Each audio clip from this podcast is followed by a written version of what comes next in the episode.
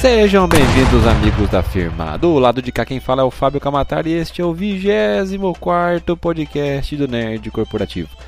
E que, a partir deste episódio, vai iniciar uma espécie de spin-off, ou seja, né, o primeiro derivado da nossa série regular de programas, que vai ser intitulado de A Saga do Pão com Linguiça. Este não vai ser mais um, um programa sobre comidinhas de boteco ou receitas minuto, já explico. A saga do pão com linguiça trata da árdua jornada que este indivíduo que vos fala está iniciando em busca de sua certificação profissional. E o que isso tem a ver com o pão com linguiça e o que isso tem a ver com você?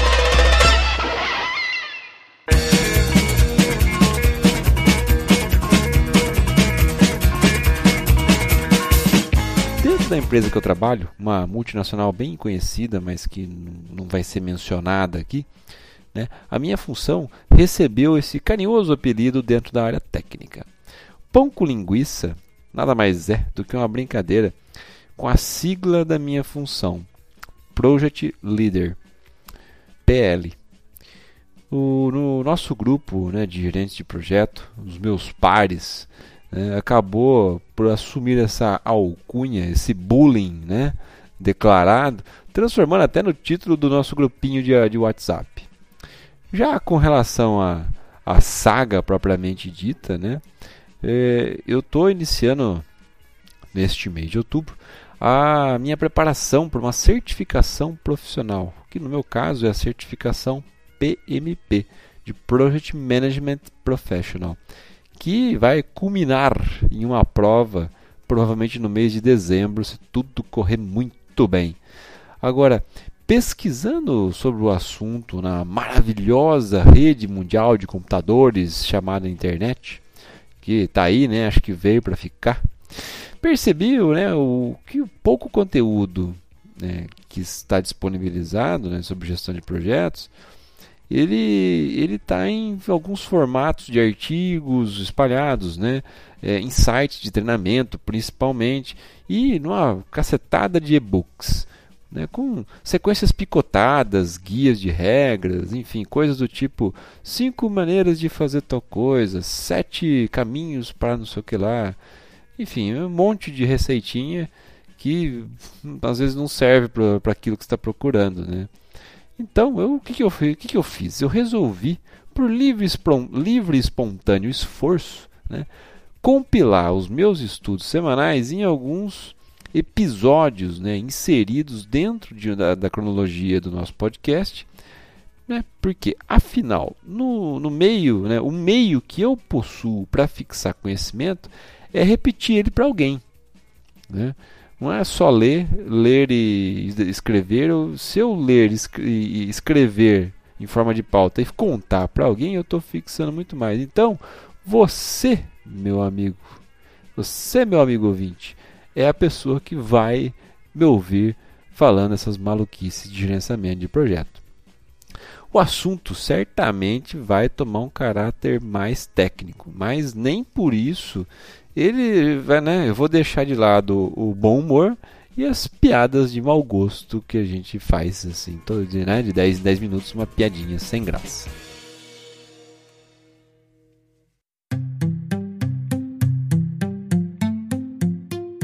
Vamos lá. Por que buscar certificação? Primeiramente, pode ser porque o teu chefe mandou a empresa está te pagando e se você não fizer, alguém vai fazer e tomar o seu lugar. Então, meu amigo, melhor motivação impossível. Mas também a gente pode ter outros motivos. Primeiro, né, pode ser por uma filtragem na hora da contratação. Digamos que você não tem emprego ainda.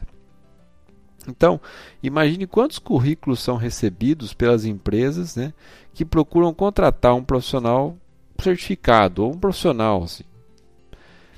Com um volume grande de candidatos, é comum separar os currículos recebidos em duas partes: candidatos que têm uma certificação, seja ela na área que for, e aqueles que não têm. Né? Sem dúvida, há bons candidatos não certificados, mas é, infelizmente eles têm mais chances de serem ignorados no processo. Portanto, meu amigo, use a certificação a seu favor. Coloca no currículo há quanto tempo você é certificado. Outro ponto é aumento de salário. É, o salário de um profissional certificado tem sido analisado por diversos estudos. Se você possui uma certificação e não ganha o salário médio para as pesquisas da sua região, é tá na hora de você né, se mexer, porque você pode levar as informações divulgadas em pesquisas para o seu empregador ou chefe, enfim, e mostrar para ele os números. Ele pode fazer um ajuste salarial para manter, né, manter você no cargo, ou então você pode falar, meu amigo, tchau e benção, estou procurando outro emprego que é um lugar que paga mais. Vou lá ser feliz. Agora, também fornece para você credibilidade no mercado. Né? Ter uma certificação significa que você tem, tem milhares de horas de experiência na bagagem, passou por um rigoroso exame e mantém a sua certificação atualizada a cada ano, com novos e permanentes aprendizados. Então, sou um cara atualizado, não sou um cara com diplominha na parede. Se você vai ingressar em uma nova equipe, por exemplo, né, há uma certa credibilidade embutida. A suposição, né, é que você sabe o que está fazendo, né? Em oposição a uma pessoa que não tem a menor ideia que tá, que tá, do, do que fazer. Claro que mesmo com a certificação, você vai ter que trabalhar duro, meu amigo, e se dedicar muito para que se confirme essa credibilidade. E por fim, é um aumento de, da sua autoconfiança. A certificação, ela traz confiança maior para o profissional. Né? com a experiência profissional, a gente aprende muito o que funciona e o que não funciona. Mas ainda assim é comum ter muitas dúvidas, né? Por exemplo, se havia um outro caminho para seguir em determinada ocasião. Né? Com uma certificação, você passa a ter como validar se o método que eu estou empregando em uma área segue o padrão correto. Além de ter mais ferramentas para descobrir melhorias né, em outras áreas, tornar se tornar muito mais fundamentado e ainda te permitia gerenciar uma equipe, gerenciar projetos, gerenciar resultados, né, com uma dose muito maior de confiança. Enfim, eu estou falando aqui de certificação, mas nós vamos agora falar especificamente da minha certificação, que pode muito bem ser a sua certificação, né? que é a certificação em gerenciamento de projetos. Você não precisa ser necessariamente engenheiro. Você pode ser advogado, você pode ser médico, você pode ser. Enfim, não, não existe restrição para sua graduação. O que vai existir para você buscar uma certificação nesse caso é principal e fundamentalmente né, horas de, de projeto, trabalhando em projeto, liderando o projeto. Né? E, enfim, tem. Se você quiser, a gente pode até passar com mais detalhes no, no post as, uma, a lista de pré-requisitos, não vem bem ao caso, porque a gente quer falar mais de uma forma mais generalista. Mas tem que cumprir algumas, algumas exigências, que é ter curso superior e ter horas de trabalho, basicamente. Né? O restante de formação você vai buscar para conseguir fazer a prova. Agora, né, muito do que a gente vai falar aqui é baseado no nosso guia, no nosso manualzão chamado PMBOK, né, que é o Project Management Body of Knowledge. É um livro que reúne todo, todas as, as práticas que dão certo, que é um livro escrito por, é, por um colegiado né, de gerentes de projeto que, que formam um instituto chamado PMI ou PMI, que é o Project Management Institute, que se reúne, que pega todas as experiências de tempo em tempo desse pessoal e vai atualizando essa versão, esse super guia né, de, de, de gestão de projetos e nos oferece aí um linguajar bem floreado, generalista, lá que a gente vai usar para adaptar no nosso dia a dia.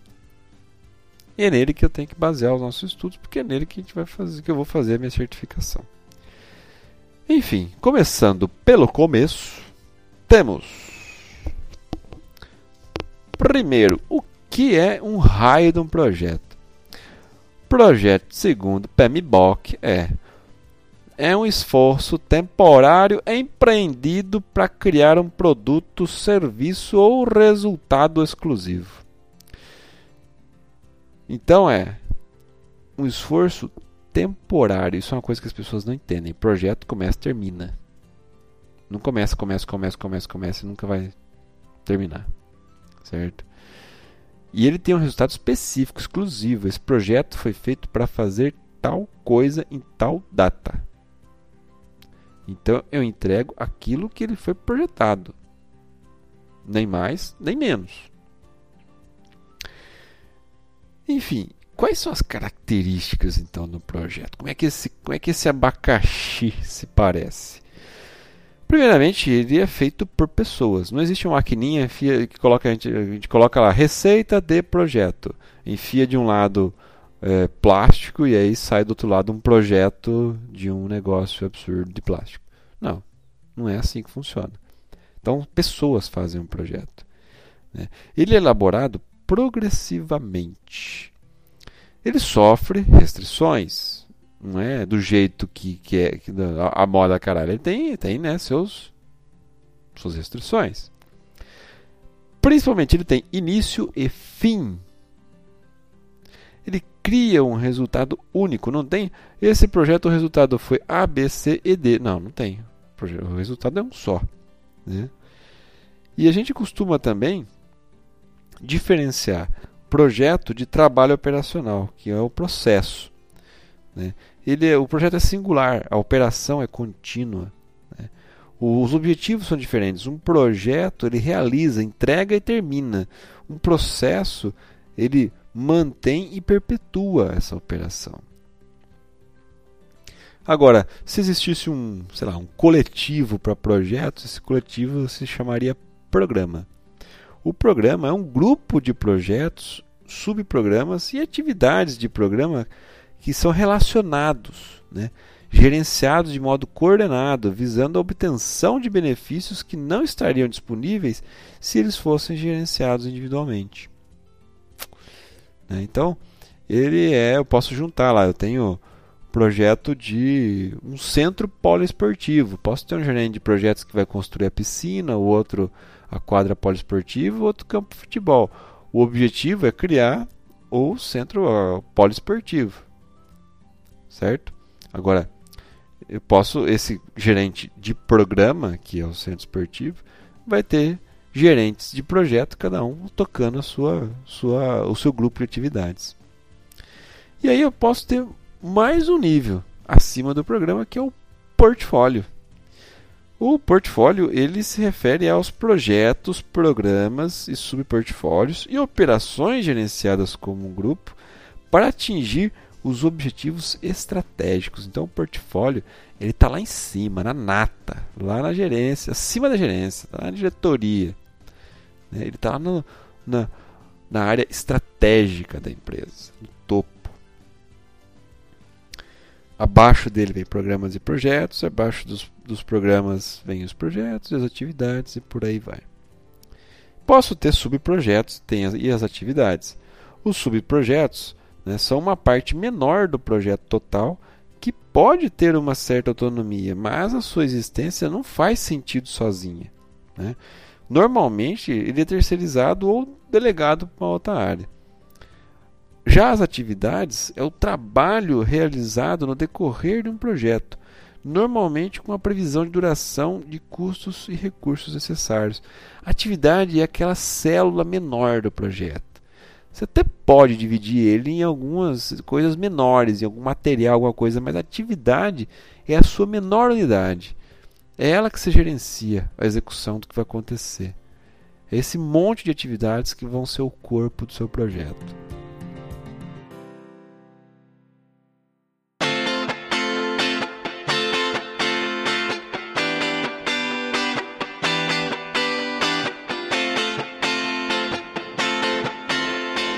Mas, meus amigos, então o que vem a ser o gerenciamento do projeto? Ah, Fábio, o gerenciamento do projeto é o cara que manda no projeto. Basicamente é isso mesmo, né? É o gerenciamento, é a aplicação de tudo que eu sei, né? do conhecimento, da habilidade, das ferramentas, das técnicas, né? para as atividades de um projeto, a fim de atender os seus requisitos. Né? Agora, vamos entrar aí na, na, nos componentes. Né? Se, eu, se a gestão é isso, qual quais são os componentes que vão né, fazer esse samba do crioulo doido. Primeiro de todos, né, eu vou falar das partes interessadas, que no jargão técnico chique eu posso chamar de stakeholders, os guardadores de bife. Tá ligado? Mas não é. São indivíduos, grupos ou organizações que podem afetar, serem afetados ou terem a percepção de serem afetados por uma decisão, atividade ou resultado de um projeto. Podem estar ativamente envolvidos no projeto ou ter interesses que possam ser positivo ou negativamente afetados pela execução ou conclusão do mesmo. Então, stakeholder, né, o guardador, segurador de bife, ele é a parte interessada. E que partes interessadas que raio de katsu são esses? Não, se eu fosse é, citar uma lista de pessoas aqui, eu vou ter desde assim, eu, do, do, mais longe de mim até para o mais próximo. Eu vou ter associações, a mídia, usuários daquele projeto, fornecedores, as famílias das pessoas, os, os vizinhos. Aí, mais próximo eu vou ter os usuários, né, do, do, do, processo em si, a equipe, a organização executora. E mais ainda, dentro do projeto tem o patro mais com mais importância, digamos assim, mais poder. É o patrocinador, a gerência, os superiores, o cliente, o gerente de projetos. Né? Agora, parte a parte interessada, a gente nós temos a seguinte lista de pessoas.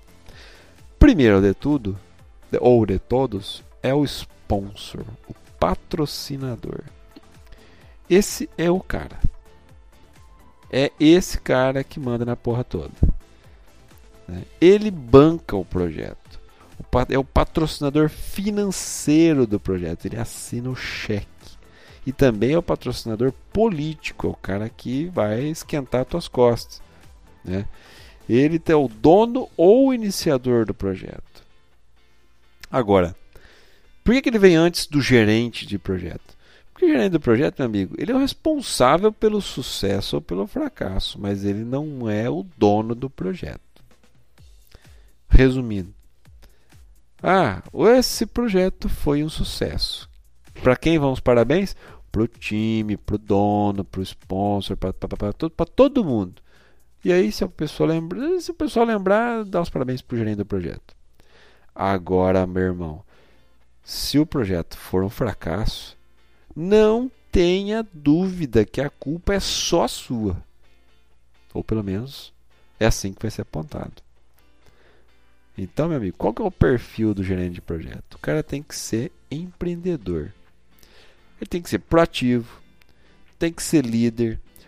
Primeiro, proativo, ele não dá para esperar as coisas acontecerem. O cara tem que ir lá e fazer acontecer. Ele tem que ser líder, porque ele vai ter que liderar pessoas. Vai ter que ser um baita comunicador, porque comunicação é 110% do seu tempo de trabalho. Tem que, tem que ter uma, uma certa influência ou saber influenciar pessoas. É um cara muito analítico, é um cara que não é impetuoso, ele vai lá analisar, planejar e executar. É um entusiasta.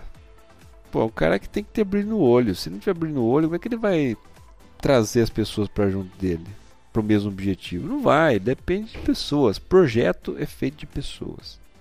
Né? Agora, ele também tem deveres e responsabilidades. Né? Se, o, se o sponsor está dando um cheque na mão dele, ele vai ter que prestar conta desse cheque. Ele não, como eu disse, ele não é o dono, mas ele é o facilitador e o integrador desse projeto.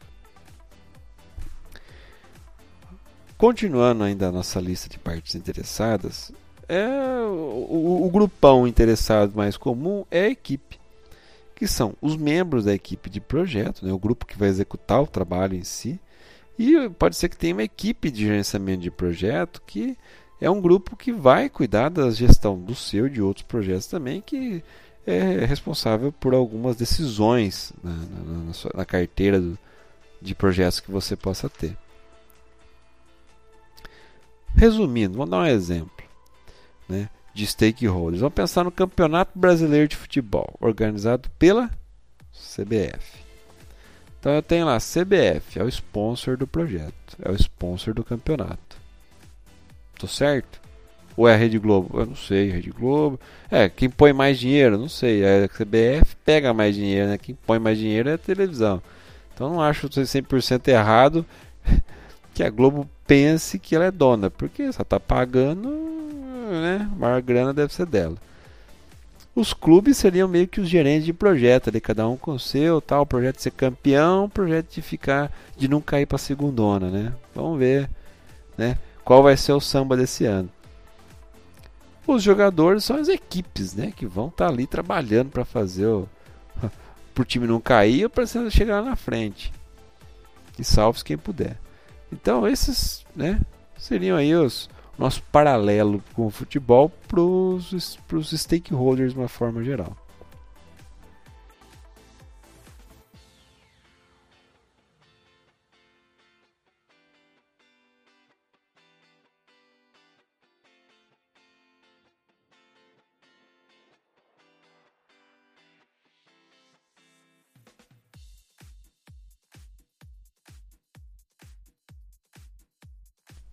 Muito bem, agora a organização e os projetos. A organização, primeiramente, é, é, a, é a mãe ali dos projetos, né? é o ninho onde ele vai crescer. Então, se a gente imaginar uma estrutura piramidal, né? eu tenho lá no topo dela as pessoas que estão envolvidas com a visão, com a missão né? Do, da empresa, da organização. Esse pessoal são a diretoria, os sponsors, os caras que mandam na porra toda. No nível intermediário, eu vou ter ali a estratégia, o nível né, da organização que vai planejar, vai fazer a estratégia, o portfólio, enfim, os programas e por aí vai. Não tem operação aqui ainda.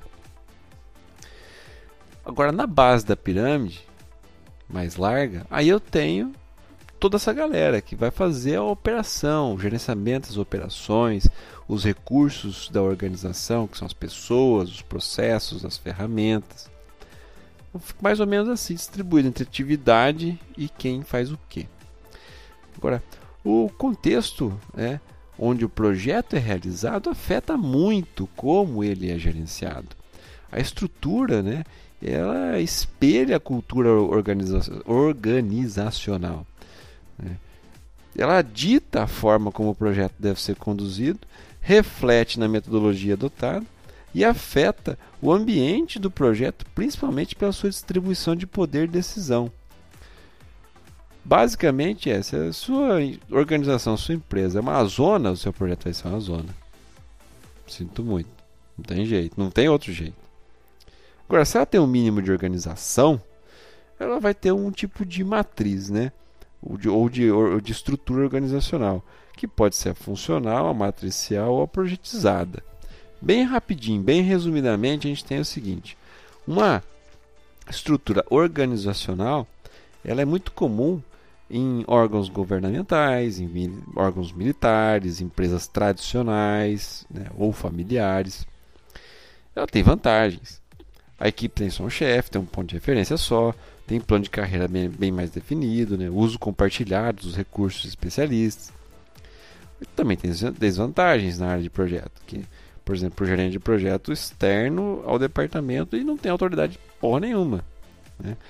Mais atenção às atividades funcionais, não as de projeto. E tem dificuldade de para projetos interdepartamentais. Pô, palavra difícil. Por quê? Se eu tenho que fazer um, se eu sou da área A, eu tenho que fazer um projeto na área B, você acha que os caras vão dar bola para mim logo de cara? Não. Se não enxergar valor, não vai, não vai, não vai rolar. A outra, a outra estrutura é a matricial, que ela pode ser fraca, forte ou balanceada. Mas as três têm vantagens e desvantagens relacionadas à funcional, que são vantagens. Você tem, você tem mais controle e coordenação dos projetos, uma utilização mais efetiva dos recursos, melhora a comunicação né, horizontal entre os projetos. Tem desvantagens também, que é mais de um chefe para a equipe, a administração fica mais difícil, a comunicação fica mais complexa, eu tenho mais dificuldade para alocar recursos, eu tenho um potencial muito maior de, de criação de conflito. E por fim, eu tenho estrutura projetizada, que, pô, para quem trabalha com projeto, deve ser legal para caramba. Eu tenho uma estrutura só isso, só para mim, para isso, né? Mas de novo, isso depende da sua empresa. Então, se você trabalha numa empresa que a alma dela é, é execução de projetos, como uma consultoria, uma construção civil, engenharia, que vive disso, ok. Agora, se a sua empresa é uma empresa, sei lá, de alimentos, e aí tem esporadicamente projetos para implantação, ampliação, enfim, uma coisa, a coisa a banda toca de outro jeito. A vantagem de uma estrutura projetizada é que aí é todo mundo focado no projeto, leal ao projeto. Eu tenho uso dedicado dos recursos, tenho mais eficácia sou mais eficaz para fazer uma atividade. Né? Tenho uma melhor comunicação. Agora, como desvantagem, eu tenho redundância de recursos especialistas, porque eu não vou ter um cara só de cada coisa. E portanto, eu vou ser menos eficiente. Eu sou mais eficaz, mas menos eficiente. Eu não tenho referência uma única para a equipe na hora de desmobilizar. Eu tenho perfil mais generalista de recursos, porque não dá para ficar tendo um monte de de Top Gun para uma coisa e eu não sei como usar eles depois, uma, uma ausência.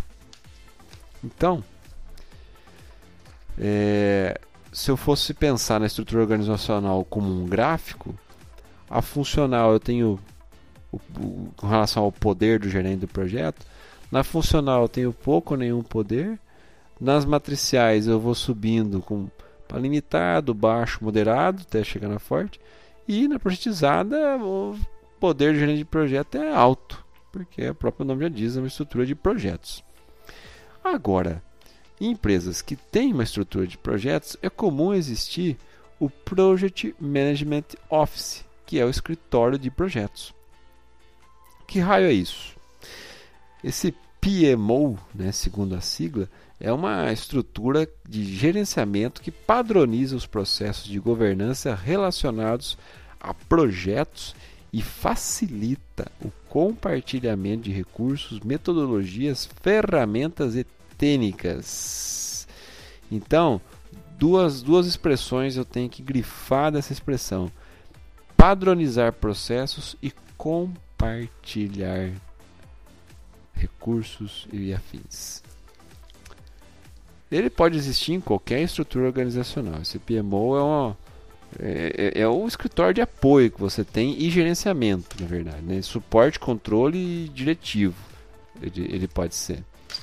Ele também tem é, vários tipos de papéis, mas três são os mais importantes, que em, três, em três áreas. Primeiro, na, na metodologia, que é na definição, na auditoria, implantação, evolução dos projetos nas pessoas, com foco em treinamentos, no coaching, né? Ah, nas ferramentas, definição, suporte, implantação, planilha, planilha, planilha, planilha, planilha, planilha e indicadores. E aí, se sobrar tempo, mais planilha. Agora, pô, será que isso é importante para minha empresa? Fazer um pequeno exercício. Qual que, é, qual que é a importância desse, desse cara? A gente vai determinar com, se a gente consegue responder algumas perguntas. Vou fazer a pergunta, você pensa mentalmente. Isso em qualquer estrutura, tá? Se você tem um carrinho de, de cachorro quente trabalha sozinho, dá para aplicar. Se você trabalha numa marcenaria, você consegue fazer. Não tem, você aplica em qualquer estrutura. Primeiro, quantos projetos a sua organização toda está realizando ao mesmo tempo? Quanto está sendo investido em cada um deles? Nós temos recurso suficiente para realizar todos ao mesmo tempo? Ou o tempo deles, né?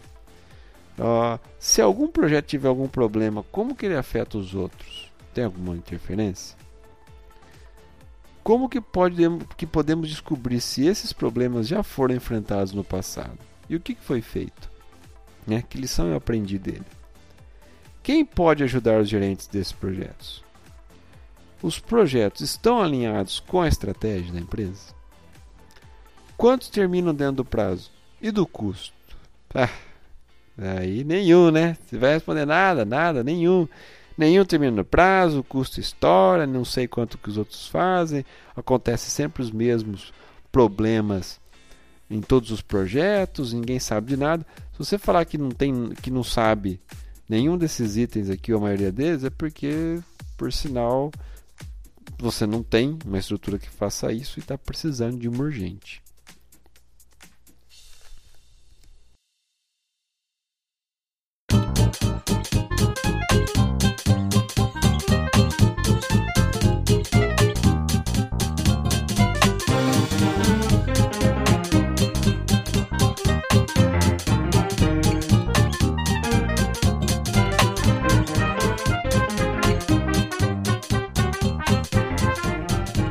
Vamos agora ao ciclo de vida do projeto.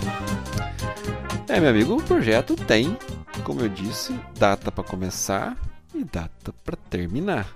E nesse meio é onde a diversão ocorre, meu amigo. É nessa hora que a banda toca.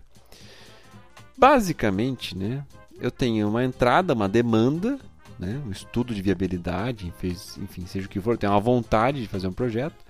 Aí eu tenho um projeto a operação dele e o descarte. Esse é o ciclo de vida de um produto. Eu tenho o nascimento dele, eu tenho a vontade que ele exista, primeiro, né? Aí eu tenho o projeto para criar ele. Aí eu tenho toda a operação, manutenção, venda, tal, o ciclo dele maior. E depois eu tenho o descarte, porque ele vai ser substituído por outra coisa. Um novo modelo, uma atualização, seja o que for. E a gente olha então no primeiro pedaço do projeto. Então, se o ciclo de vida de um produto tem um projeto que também tem um ciclo de vida, que começa lá na demanda, na hora daquela vontade do projeto, e termina na hora que ele está pronto para entregar para operação. Mas eu não olho para um projeto no começo e no fim dele. Ele, um projeto pode demorar meses, até anos. Imagina se eu faço. Ó, eu começo um projeto no dia 3 de janeiro e a previsão de término dele é 12 de dezembro. Você acha que eu vou olhar ele no primeiro dia e depois olhar só no último e esperar que tudo tenha corrido certo? Não, né? N nunca, jamais. Ah, como eu disse, projeto é, tocar, é feito por pessoas. Você achar que você vai pegar um, em um ano você vai exatamente ter aquilo que você planejou, meu amigo, não, não é assim que funciona. Então, você tem geralmente uma fase inicial, N fases no, no, meio e uma fase final, uma fase de encerramento. E aí eu posso definir né, pontos de controle de tempos em tempos, ou de atividades em atividades, de grupo de atividades em grupo de atividades, que eu posso fazer um portão ali, um, esse, esse ponto de controle e ver. Olha, tá bom, podemos seguir adiante ou tenho que parar? É muito mais barato, é muito mais lógico e economiza recursos. Eu saber se ó, esse projeto não está indo bem, tem que parar agora. Não vai até o fim porque vai ficar muito mais caro. Agora, existem três tipos de ciclo de vida de projetos, que é o preditivo, o interativo e o adaptativo. O preditivo é aquele onde eu estou é, prevendo, planejando tudo de antemão. Certo? Eu, tô, eu sei tudo o que vai acontecer nele antes dele começar. O interativo incremental, ele é assim, ó, eu vou começando, vou fazendo, vou, vou né, vai conforme o carro vai andando, eu vou trocando o pneu dele, né? Agora, eu tenho por, por fim o adaptativo. Eu não tenho noção do que eu vou fazer. Eu vou fazendo. Eu não tive nenhum planejamento. Simplesmente vamos fazendo. Ah, o que sair, saiu. Não tem problema nenhum. Né? Aposto que alguma reforma na sua casa, os seus pais ou você já fez desse jeito. Ah, vamos trazer aqui umas coisas, a gente vai vendo aí, o cara vai fazendo, vai vendo o que dá. É. Não dá, não dá pra ser assim, meu irmão. Não dá. Aliás, dá, mas vai ficar caro. Agora há pouco a gente falou do gerenciamento de projetos e dos processos. Eu posso fazer um, um, né, um paralelo entre os dois. O gerenciamento de projetos ele é realizado através dos processos, né, utilizando um conjunto de conhecimentos, habilidades e ferramentas e técnicas. Então, eu tenho entradas e saídas desse, desse bloco chamado processo de gerenciamento de projetos. No meio, o que vai transformar são as ferramentas e a técnica, certo? É, geralmente eu tenho cinco grupos de processos no gerenciamento de projetos. Né? Não são cinco fases, é diferente. Eu tenho cinco grupos de processo, que é a iniciação, o planejamento, a execução, o monitoramento e controle e o encerramento. Então, não confunda bife de caçarolinha com rifle de caçarolinha, certo? Porque cinco grupos de processos são diferentes de cinco fases de projeto. Mas a gente acha a gente usando uma coisa como se fosse a outra. Basicamente eu tenho dentro né, da iniciação, na iniciação os nossos inputs, o que está acontecendo de plano, de plano, depois eu tenho uma fase que está executando esse projeto, ele vai para campo, por exemplo, aí eu monitoro e controlo. Acabou a parte de campo, eu vou né, juntar, fazer o, o, ver o saldo dele ali, fazer o encerramento e apresentar o resultado pro meu sponsor, pro dono. Agora, interessante é que essas fases, elas não são assim, começa uma, um, um subgrupo de processo e, e termina para começar outro. Não, né? Quando eu tenho a iniciação, antes de terminar a iniciação, eu já tenho, já está acontecendo o planejamento a hora que está terminando o planejamento, antes de terminar, eu já tenho um pouco de execução.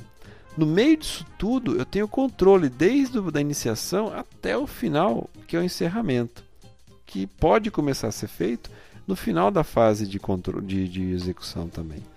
Então, não é exatamente um depois do outro, certo?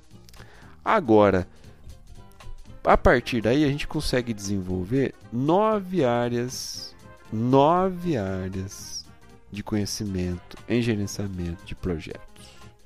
Essa é que o pessoal mais encontra na internet, todo mundo estuda, qualquer curso de pós-graduação que tenha isso, MBA, vai falar das benditas nove áreas de conhecimento. Vamos a elas. Elas são o escopo, as comunicações, os custos, as aquisições, a qualidade, as partes interessadas, os riscos, o tempo, os recursos humanos, tudo isso, tudo isso interligado pela integração. Então, o gerente do projeto é o cara que vai fazer a integração de todas essas nove áreas que eu citei. Rapidinho, vamos falar do gerenciamento de cada uma delas. Não vamos nos aprofundar agora disso. Vamos só falar o que, que é, o, o, qual o tipo de gerenciamento dessas áreas. Começando pela integração, então, que eu disse. É, os processos e as atividades necessárias para identificar, definir, combinar, unificar, coordenar vários processos e atividades dos grupos né, de processo de gerenciamento de projetos. É isso que o gerenciamento da integração faz. Ele integra a porra toda. Eu tenho o gerenciamento do escopo. Né? O escopo é aquilo que eu entrego, é aquilo que eu prometi fazer. Né? Se o escopo era construir uma casa, eu vou, vou entregar a casa. certo? Gerenciar o tempo é gerenciar o tempo envolvido para fazer o, o, o, projeto e que seja pontual. Se ele prometeu que ia terminar a casa no dia em seis meses, são seis meses o tempo do projeto. É isso, esse prazo que eu vou gerenciar. Só que eu tenho que gerenciar o tempo possível. Não adianta eu falar aqui, ó, meu amigo, é, vamos correr com esse projeto aí, porque o que você tinha nove meses para fazer, você vai ter que fazer em um. De repente você pode até conseguir fazer em um, mas tem casos que você pode virar pro cara e falar assim, meu irmão, eu não adianta fazer, existe um tempo mínimo para tudo. Eu posso até juntar nove mães com grávidas de um mês para ter uma gestação, para somada nove meses, mas não vai nascer filho nenhum. Só vai, eu posso, é mais fácil ter uma mãe para nascer o filho, eu vou ter que ter uma mãe, né? E com gestando nove meses. Não adianta juntar mais mãe que não vai adiantar o parto. Relacionado a isso, a gente tem o gerenciamento do custo. Né? O custo é quanto que eu vou gastar para executar aquele escopo naquele prazo que eu prometi. Agora, eu tenho que fazer tudo isso baseado no padrão de qualidade. Então, eu gerencio a qualidade disso. Se eu tenho um custo, um tempo e um escopo, mudanças nesses três podem afetar minha qualidade. Minha qualidade é uma restrição? Não quero entregar com qualidade inferior, então eu tenho que manter. Ah, mas vai custar. E se eu quiser com, com a, ah, eu vou fazer um negócio muito bom, com a qualidade superior à que eu esperava meu amigo, vai custar mais, vai demorar mais. Agora, o gerenciamento dos recursos humanos. Dos recursos humanos é gerenciar as pessoas. É gente. Quem vai trabalhar no seu projeto? Quem está feliz? Quem não está feliz? Certo? E para trabalhar com pessoas, você tem que comunicar. Eu falei que os recursos humanos são aqueles que trabalham, mas pode ser também os, os, os, o sponsor pode ser um recurso humano que eu tenho que administrar, certo? E ele vai criar uma comunicação. Né? Eu já trabalhei em projeto que às 10 horas da manhã eu tinha que fazer um, um, uma comunicação para uma, uma certa diretoria. Às 2 da tarde para uma gerência e às 4 horas da tarde para outra gerência. Então, no mesmo dia do mesmo projeto, três comunicados com três formatos e três profundidades diferentes para níveis diferentes da empresa. Muito produtivo, né? Só que não. Mais uma área de gerenciamento de, é o gerenciamento de risco. Isso aqui é interessante, tem que ser. Existem especializações exclusivas na área de risco, certificações na área de risco, tamanha a sua importância. Né? Então eu tenho que medir os riscos envolvidos quanto eles custam, tentar prevê-los ao máximo para ter contingência, para ter uma gordura para gastar, para falar, olha, é, não adianta, se você quer construir uma casa no meio do verão, o risco de atrasar é grande por causa da chuva.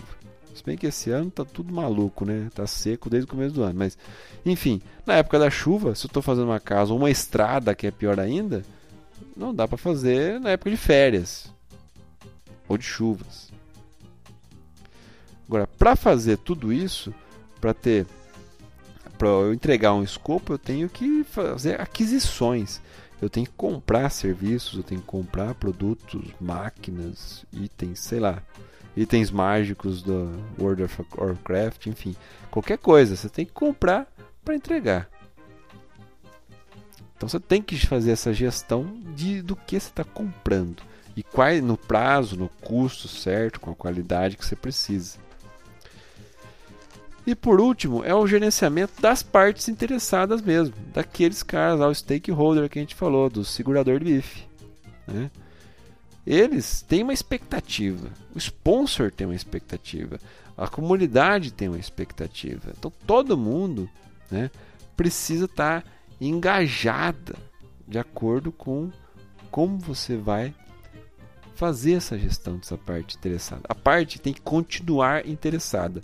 Se ela perder o interesse, acabou o projeto. Agora a coisa começa a ficar mais divertida. Eu falei que são, são nove áreas de conhecimento, certo? Agora, essas nove áreas de conhecimento são divididas é, 10 áreas, na verdade, incluindo a integração, né? Eu posso dividir entre elas 47 processos diferentes. Ah, agora vocês vão falar, agora é a hora que vocês falam, puta, o Fábio tá maluco, ele vai começar a falar 47 processos de uma vez, vai ser uma loucura. Não, não vai ser uma loucura. A gente vai dividir em partes, tal qual Jack Stripador. Nós vamos falar o um negócio por partes. E aí, com as suas competências, a gente vai explicando direitinho, ninguém vai ficar confuso. Fica tranquilo. Vamos comigo, continua junto.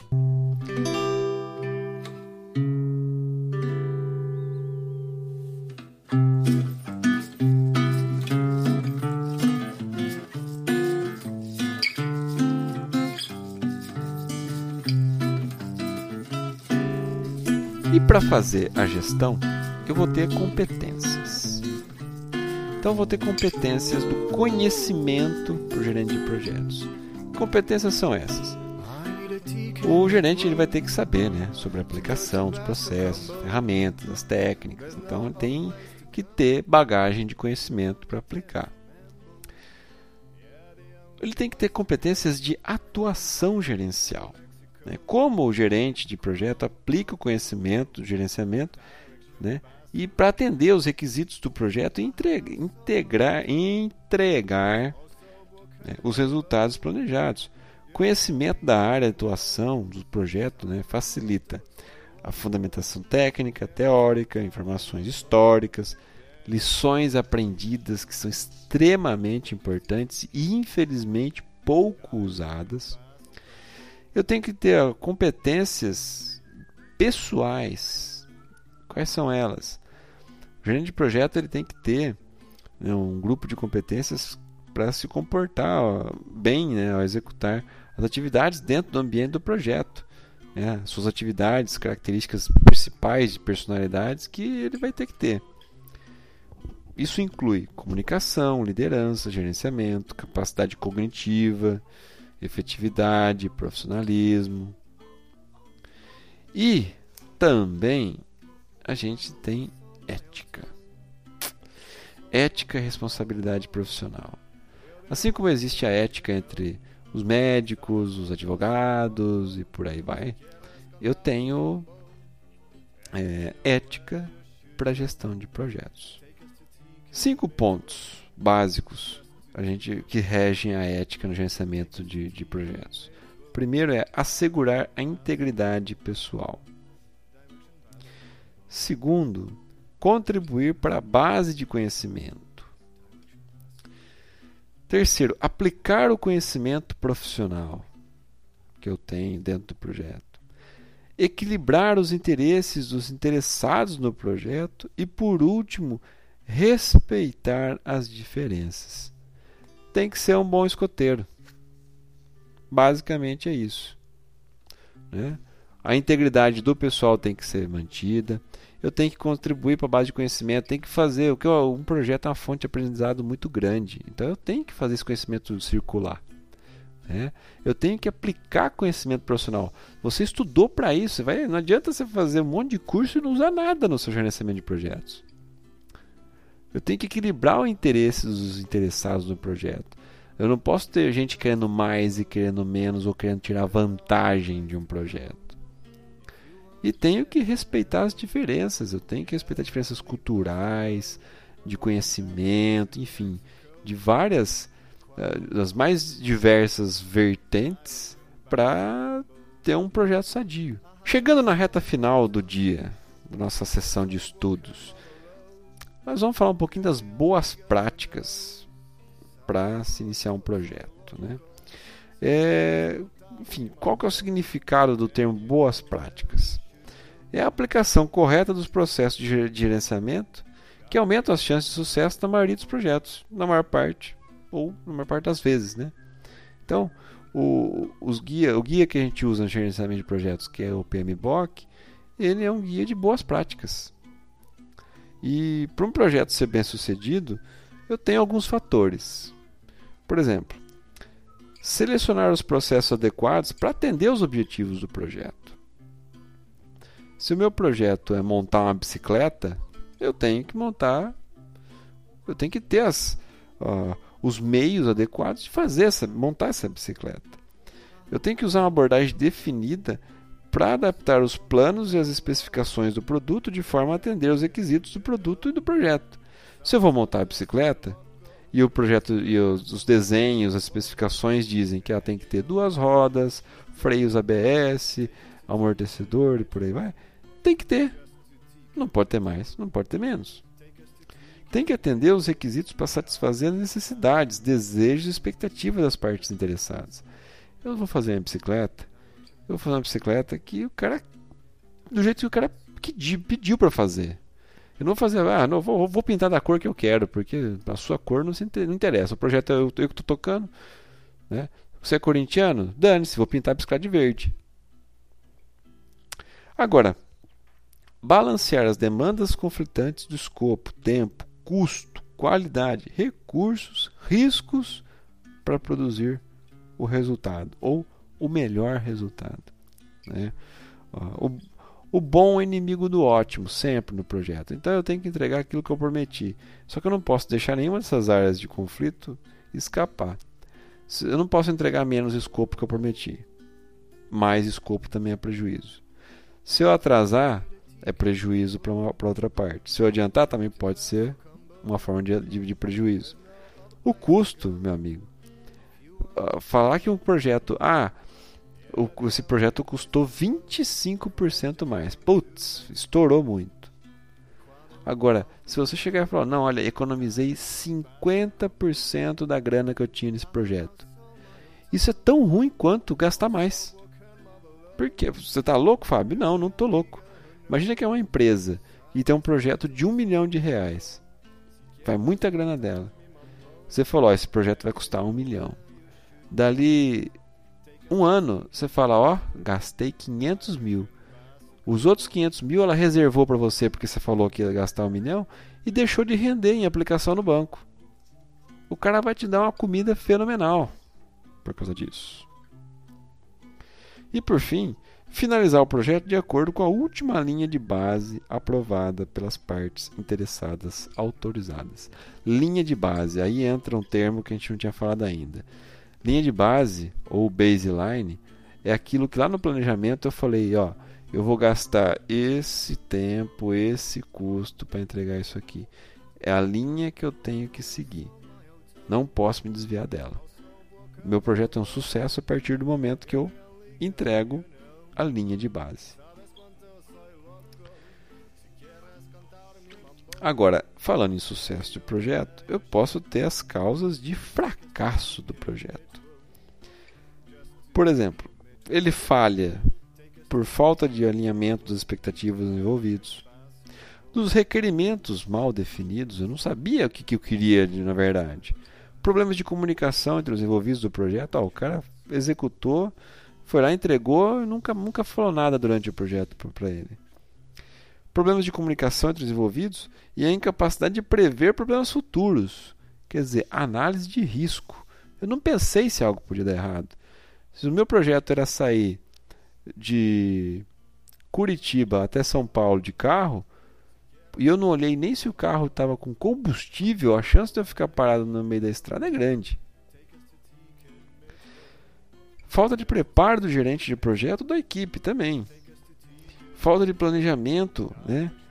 Que ou ele é inexistente ou ele é insuficiente, ou limitação de recursos. Eu falei aqui sete pontos. Os vamos por os cinco primeiros pontos são problemas de gestão do gerente de projeto. Os últimos dois também, também são. Então é tudo culpa. Se o projeto falha, é culpa do gerente, do gerente de projeto. Não adianta. Alguma coisa ele deixou de fazer.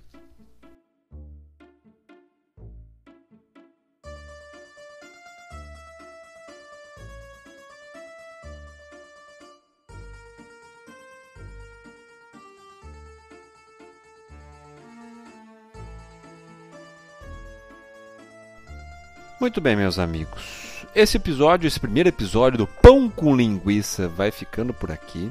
É a primeira parte de algumas várias. A previsão é que sejam pelo menos uns 10 episódios do Pão com Linguiça. Vamos ver o quanto a gente aguenta. Espero que seja uma série útil. Se você gostou, recomende. Se você não gostou, dê um feedback para melhorarmos. Dê suas dicas de, de conteúdo. Nós vamos falar de tudo, praticamente do PMBOK inteiro, de tudo quanto é coisa de gestão de projeto. Mas é importante, se você curtiu, se você não curtiu, mandar o seu feedback para a gente aqui. É, novamente, muito obrigado pela atenção, pela, pela paciência, pela audiência. É, como é um, um, um spin-off, vai obedecer algumas regras diferentes, então não vai ter fica dica nesse episódio. Ele é mais é um episódio, digamos, atemporal, então é, para ser ouvido em qualquer época pra, por qualquer pessoa. Então não vai ter fica dica nessas sessões do pão com linguiça, pelo menos por enquanto. Novamente, se você quiser nos seguir nas redes sociais, escolha a rede social que você mais gosta, que você mais usa, escreva lá Nerd Corporativo, o que aparecer somos nós. Ok, meus amigos, vamos ficando por aqui. Que a força esteja com vocês.